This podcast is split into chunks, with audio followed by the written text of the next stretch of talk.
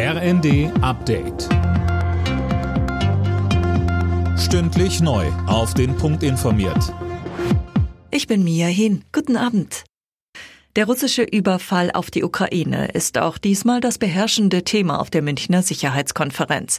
Bundeskanzler Scholz hat die Europäer dazu aufgerufen, die Ukraine noch stärker als bisher zu unterstützen. Die Vereinigten Staaten haben der Ukraine seit Kriegsbeginn etwas mehr als 20 Milliarden Dollar an militärischer Hilfe pro Jahr geleistet, bei einem Bruttoinlandsprodukt von 28 Billionen Dollar. Eine vergleichbare Anstrengung muss doch das Mindeste sein, was auch jedes europäische Land unternimmt. Unterdessen hat sich die ukrainische Armee aus der umkämpften Stadt Avdivka zurückgezogen. Für Russland ist das ein symbolischer Erfolg.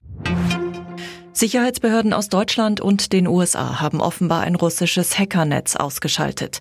Die Gruppe soll im Auftrag des Kreml Viren auf Routern in Büros und Privathaushalten installiert haben.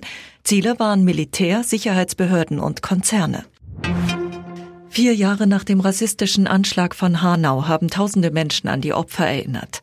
Rund 5000 Teilnehmer forderten bei einer Demonstration ein entschlossenes Vorgehen gegen Rassismus, Antisemitismus und Rechtsextremismus.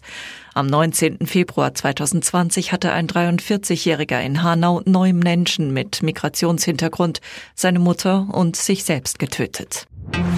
Bayer Leverkusen hat die Tabellenführung in der Bundesliga ausgebaut. In Heidenheim gewann die Werkself mit 2 zu 1. Die weiteren Ergebnisse Leipzig, Mönchengladbach 2 zu 0, Wolfsburg, Dortmund 1 zu 1, Hoffenheim, Union Berlin 0 zu 1, Mainz, Augsburg 1 zu 0 und Darmstadt, Stuttgart 1 zu 2. Alle Nachrichten auf rnd.de